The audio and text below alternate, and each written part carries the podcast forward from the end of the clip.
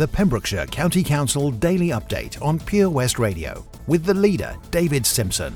I want to thank you, the residents of Pembrokeshire, for your continued support and resolve in tap- tackling this pandemic. At times like this, you really appreciate what we have and we all live in our beautiful county.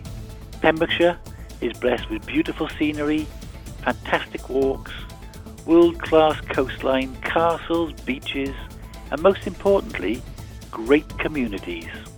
We can explore the jewels of our county later. Now is the time to support each other. Support those who are less fortunate and support those who need help. My thanks to everybody who left notes to say thank you to our waste and recycling crews. This means a lot to me and my colleagues.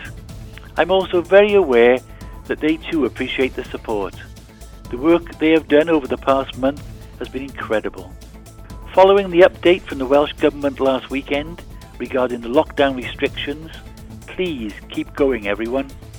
I'm very proud of the way we're all tackling this together. I do hope that each day you will find time to reflect and appreciate how everybody is pulling together. Acts of kindness are all around us, which is extremely humbling. As we approach another weekend and the sixth week of this lockdown, please support each other where you can.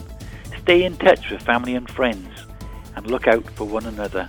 Remember, stay strong, stay at home, and stay safe.